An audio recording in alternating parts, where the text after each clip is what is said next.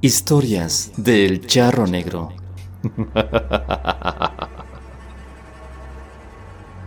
El espíritu que habita en el puente. Ernesto y Juan Manuel son dos jóvenes que gustan de salir a pasear en la noche por los alrededores de su pueblo después de su trabajo.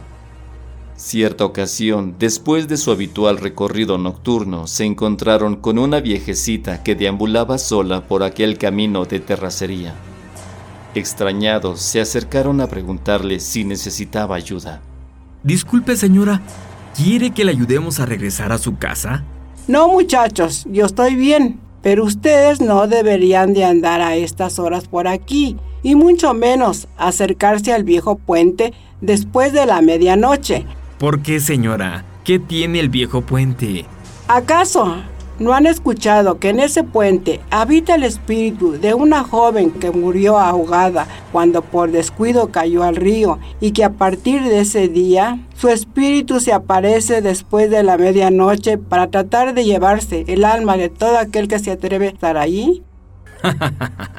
Esos son puros cuentos, señora. No te burles, jovencito. Si te escucha, puede venir por ti. Mire, mejor usted no ande saliendo a estas horas, porque le puede salir el lobo feroz. Y ya sabe lo que le pasó a la abuelita de Caperucita. Ya cumplí con advertirles. La noble ancianita se dio vuelta y como si los años no le pesaran, caminó tan rápido que se perdió en la oscuridad de la noche. Ernesto y Juan Manuel se extrañaron de que, a pesar de ser originarios de aquel poblado, no supieran aquella historia.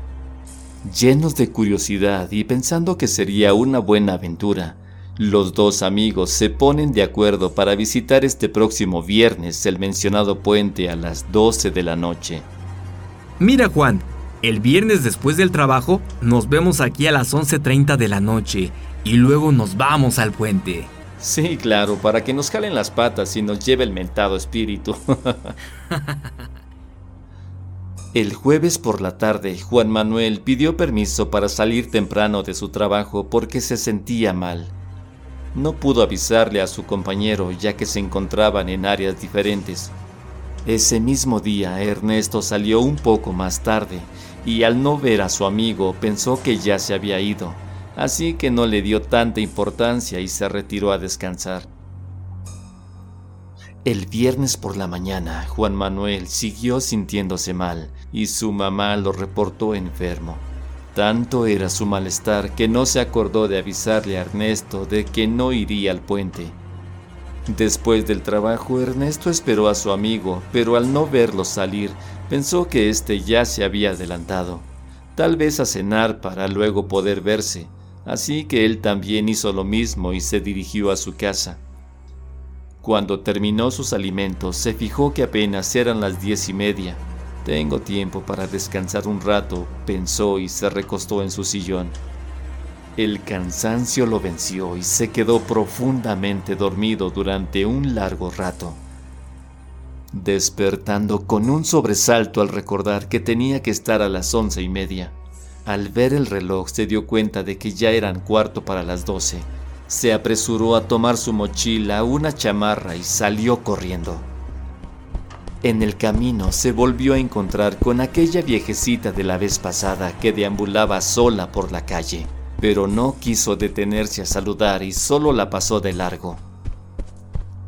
Al ir llegando cerca del puente, una nube ocultó la luna que minutos antes brillaba y todo quedó en completa oscuridad, ya que en esa zona no llegaban las luces del pueblo. Buscó en su mochila la lámpara que siempre traía consigo. Estaba a punto de encenderla cuando una extraña voz de mujer comenzó a llamarlo por su nombre. Ernesto, Ernesto. Ernesto recordó la historia que les contó aquella viejecita y se puso nervioso. Trató de encender la lámpara, pero sus manos temblaban tanto que no podía hacerlo. Ernesto, ven, ayúdame. Cuando logró prender la lámpara, comenzó a buscar de dónde provenía aquella extraña voz, y al alumbrar por debajo de aquel viejo puente, alcanzó a ver la silueta de una mujer con un cabello tan largo que le cubría completamente el rostro y parte del cuerpo. ¿Quién eres? Ven, Ernesto, ayúdame. Perdí mi bolso y no lo encuentro. ¿Estás aquí sola? Sí, estoy sola. Ven, acompáñame. Ernesto volteó por todas partes buscando con desesperación a su amigo. De repente creyó ver la figura de su amigo sobre el puente y corrió hacia él, pero al llegar ya no había nadie. En ese momento, una mano descarnada salió de debajo del puente y lo sujetó por el tobillo, jalándolo tan fuerte que lo tiró al suelo. Ernesto luchó con todas sus fuerzas para tratar de zafarse, pero era inútil. Sintió tanta angustia y terror que estuvo a punto de desmayarse. Pero otra mano arrugada y temblorosa lo sujetó firmemente y lo ayudó a levantarse. Era aquella viejecita que anteriormente le había advertido de no acercarse a aquel lugar. La mano que le sujetaba el tobillo lo soltó y se escuchó una risa por demás espantosa que se fue alejando. Después de aquella siniestra risa, el lugar quedó en completo silencio. La nube que antes cubría la luna se alejó y todo se iluminó como si fuera de día.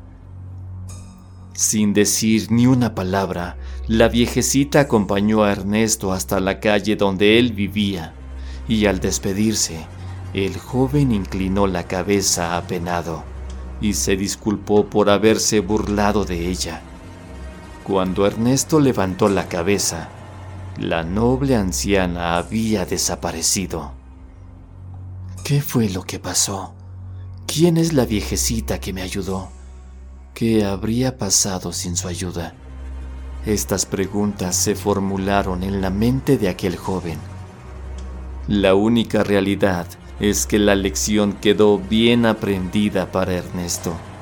Al llegar a su casa ya no quería saber nada de recorridos nocturnos y prefirió por el momento no comentarle nada a su amigo. Al siguiente día Juan Manuel se disculpó y le explicó por qué no pudo acompañarlo, pero que lo haría en el siguiente viernes Ernesto aceptó la disculpa y en cuanto a ir al puente solo dijo, No, mejor nos quedamos a ver una película. Ir al puente se me hace muy aburrido. Si vives en un pueblo que posee un puente, no vayas después de medianoche. No te vaya a pasar lo que a Ernesto.